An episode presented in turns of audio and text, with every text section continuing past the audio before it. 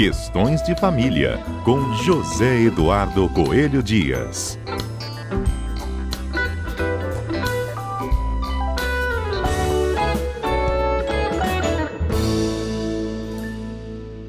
José Eduardo Coelho Dias, nosso querido Zedu, bom dia. Bom dia, Patrícia. Bom dia aos nossos queridos ouvintes da Rádio CBN. Hoje o nosso assunto é planejamento sucessório, né? O que, que é, quais são as finalidades, e para isso nós contamos com um convidado especial. Para lá de especial, né? Muito. Vamos conversar com o professor Conrado Paulino da Rosa, que é um querido, já está no seu 11 primeiro livro. O, bom, se bem que do jeito que ele escreve, corre risco já, já está no 12 segundo e a gente ter perdido alguma coisa. Professor, É um bom querido. dia. E lançou recentemente o, o livro Planejamento Sucessório, que eu estou devorando, viu, Patrícia? Bom dia, Conrado. Bom dia, Zé Edu, bom dia, Patrícia, e bom dia a todos os ouvintes. Que honra poder estar participando mais uma vez desse espaço aqui na CBI. O prazer é todo nosso, Conrado. Mas vamos começar então. É, para explicar para o nosso ouvinte o que, que é o planejamento sucessório, por que precisa ser feito, quem tem que se preocupar com ele?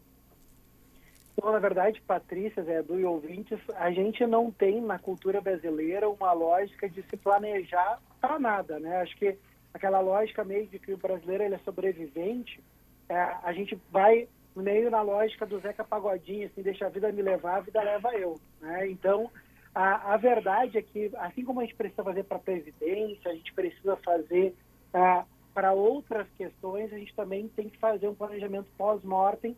Claro que ah, talvez até uma das resistências de se fazer um planejamento para a morte é porque é um assunto que a gente não quer falar. Uhum. É, eu, eu até assim faço um desafio para que o ouvinte possa testar a dificuldade das pessoas de tratarem sobre isso.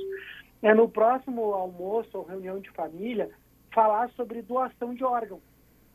Todo mundo vai pegar e vai ficar em choque se a mãe estiver na mesa, a mãe vai dar um tapa na boca dizendo não para, para com isso, não é para falar sobre isso na mesa. Mas veja, falar sobre doação de órgãos é falar sobre planejamento sucessório, assim como falar sobre a questão dos bens, assim como falar sobre a questão até mesmo hoje dos bens digitais, né? A gente teve um, uma decisão da semana passada falando a respeito do acesso do, das fotos do celular de um filho que foi morreu atropelado ah, agora recentemente e a justiça permitiu que esse pai pudesse ter acesso ao celu às fotos do celular do filho que morreu atropelado, isso em Santos. Então veja, tudo isso é planejamento sucessório.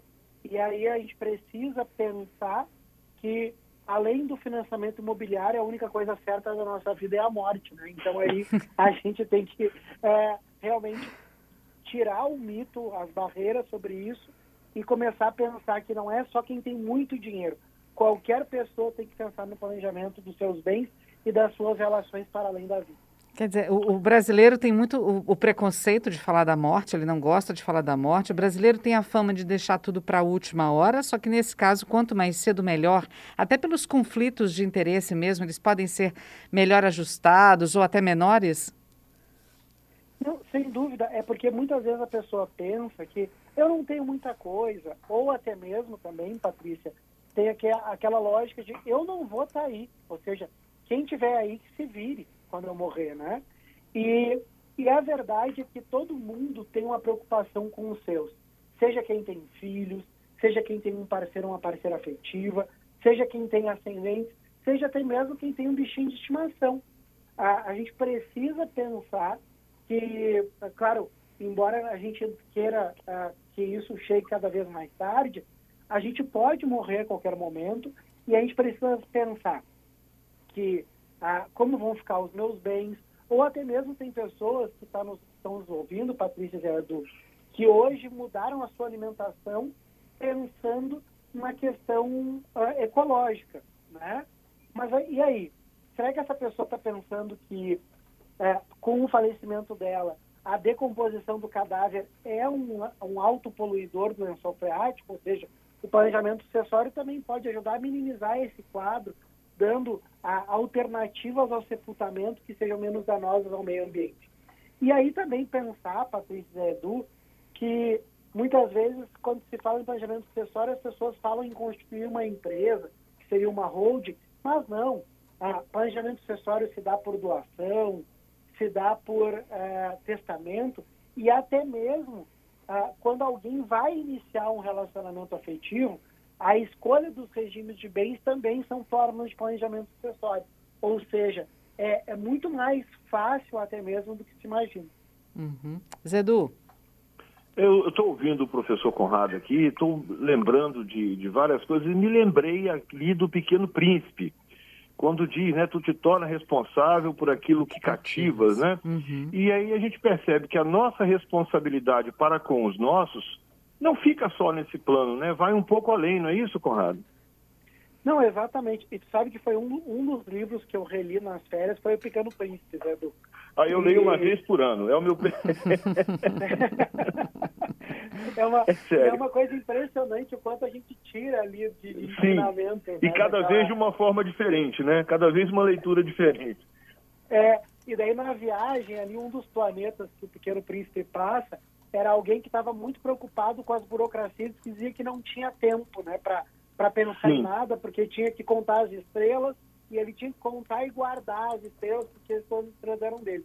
E eu acho que a gente passa um pouco sobre isso na relação hoje de uma sociedade de consumo, em que a gente se preocupa muito em amealhar, né, em, em guardar, e não se preocupa, bom, o que, que vai acontecer depois?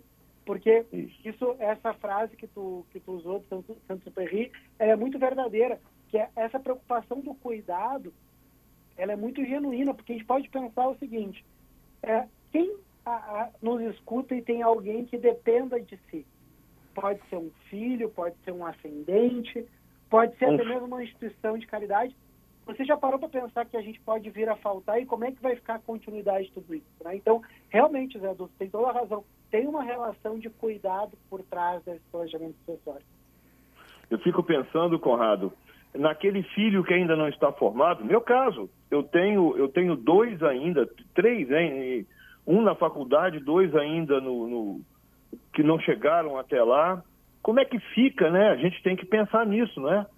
A gente tem que pensar também nos meus gatos. Eu tenho oito gatos dentro de casa. E aí, se a gente faltar, o que vai ser dos gatos, né?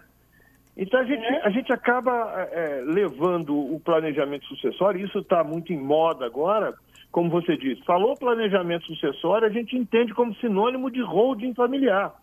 E eu acho muito importante a gente ampliar um pouco essa visão, não é?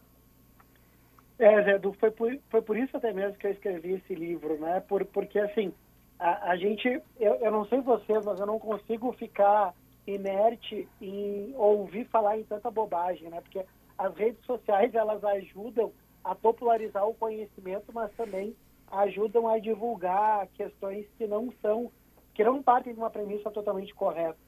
E, é, e aí a minha preocupação nesse livro de falar sobre planejamento sucessório, de demonstrar que é, não é apenas a holding, claro, a holding, para quem nos escuta... É uma das ferramentas que é, pode ser muito útil dependendo da situação, não é isso? É, dependendo até mesmo se a família tem condições de administrar uma empresa, porque uhum. a holding ela é uma empresa. Né? Uhum. Eu tenho uma pergunta também sobre isso, porque é, é, são várias formas, né? Vocês citaram a hold, é, testamento, doação do patrimônio em vida, é, conta conjunta, fundo imobiliário. Existem várias formas de fazer esse trabalho, essa sucessão. Mas incide algum tipo de tributo, algum tipo de imposto em cima de qualquer dessas opções? É, inclusive, por meio do planejamento, Patrícia, a, o autor desse planejamento, esse protagonista desse planejamento sucessório, ele vai poder analisar aquilo que lhe seja mais favorável para ter menos custo. Porque uh, é muito interessante a gente pensar que num país do tamanho que é o Brasil, eu moro no Rio Grande do Sul. As nossas, uh, os nossos impostos que incidem sobre morte aqui são diferentes aí de vocês Espírito Santo. Assim como alguém que resolva fazer uma doação de bens. O tributo é diferente em cada estado. Então, aí a importância de que ah, todo aquele que resolva fazer um planejamento sucessório possa buscar o profissional de sua confiança, porque é, aqui usando, vamos usar uma lógica de roupa. Ah, o planejamento sucessório, ele não é uma, uma, não seria uma loja que vendesse para grandes quantidades. É quase uma boutique, ou seja, cada família vai ter que analisar as peculiaridades, se fazer um planejamento para aquela. É quase uma roupa sob medida que precisa ser feito. E Perfeito. às vezes as, as pessoas imaginam, ah, mas isso é muito caro, porque a gente olha uma roupa sob medida, ela é muito mais cara do que uma roupa feita em grandes quantidades, né? Mas, sem dúvida, a economia que se fará com o investimento nesse estudo do planejamento sucessório vai acabar pagando o investimento que se faz para fazer esse estudo, para fazer esse planejamento. Os ganhos são realmente muito interessantes. Bom, eu queria agradecer a, a, vocês pela conversa e também dar uma dica aqui, já que vocês gostam tanto do Pequeno Príncipe. Daqui a pouco, Zedu, Conrado vai escrever um livro também sobre planejamento sucessório baseado no Pequeno Príncipe, hein? Ah, mas é, as obras do, as obras do Conrado têm uma pegada humana, uma pegada na realidade, uma pegada na boa literatura e na música também na poesia, que é sempre uma coisa muito interessante. É muito gostoso ler o Conrado. Uhum. Conversar com ele, então, nem se fala. Nem se né? fala, nem se fala. Mas olha só, só por curiosidade aí de vocês, é, tem uma, teve uma versão na verdade, fizeram três filmes sobre o Pequeno Príncipe, eu sei que vocês gostam muito. Hum. E uma em 1967, outra em 74 e em 2015 agora. Fizeram uma versão do Aviador Velhinho, contando a história dele para uma garotinha. Já assisti e, também. E eles encontram o Pequeno Príncipe adulto, né? E aí tem toda uma história em volta disso. Não sei se Conrado já teve a oportunidade. Marcos Caruso, nosso querido ator, é o dublador, inclusive, do avião. Vale a pena, do aviador, vale a pena assistir. E tem um museu do Pequeno Príncipe no Japão, vocês sabiam? Olha, que ah, bacana. Que legal. Mas então, eu, já, eu, já anotei, eu já anotei a tua dica, Patrícia. Já vai ser, pro próximo final de semana, já vou procurar esse filme e só para a gente usar a questão da poesia, da literatura, porque esse livro de planejamento acessório, cada capítulo eu inicio com, uma, com um trecho de, alguma, algum, de, de algum livro, tá? alguma obra literária. E eu, a, a introdução eu uso Cecília Meirelles. Olha que daí lindo. Tem um, tem um trecho dela que diz assim, Outro dia sonhei que o coche fúnebre vinha buscar-me e eu não estava preparada. Não estava morta nem doente e sentia que tinha de partir. Então eu disse ao cocheiro, espere um pouquinho que estou acabando de ler esse livro. E o cocheiro concordou e esperou. Deve estar esperando. E daí eu começo o livro justamente dizendo que motivo a gente diria para dizer para o cocheiro que a gente não pode seguir a viagem, né? Ou seja, uhum. a, cada um de nós sempre vai ter um motivo, mas essa hora vai chegar e que a gente esteja preparado para cuidar dos nossos, né? É isso aí. Conrado, muito obrigada, viu, por conversar conosco aqui na CBN Vitória. Eu que agradeço a vocês, uma ótima semana. Obrigado, Zé Edu, também pela oportunidade. Zé Edu, obrigada mais uma vez por trazer o Conrado, por conversar conosco, por estar aqui na CBN. Vamos ficar de olho no próximo livro, hein? Com certeza. Obrigado, Conrado, pela participação, pelos esclarecimentos, que eu tenho certeza que foram muito úteis. Vai mudar o pensamento de muita gente. E é isso aí. Semana que vem estaremos de volta, se Deus quiser. E ele há de querer. Obrigada, viu, Zedu? Obrigada, Conrado. Uma boa semana para vocês.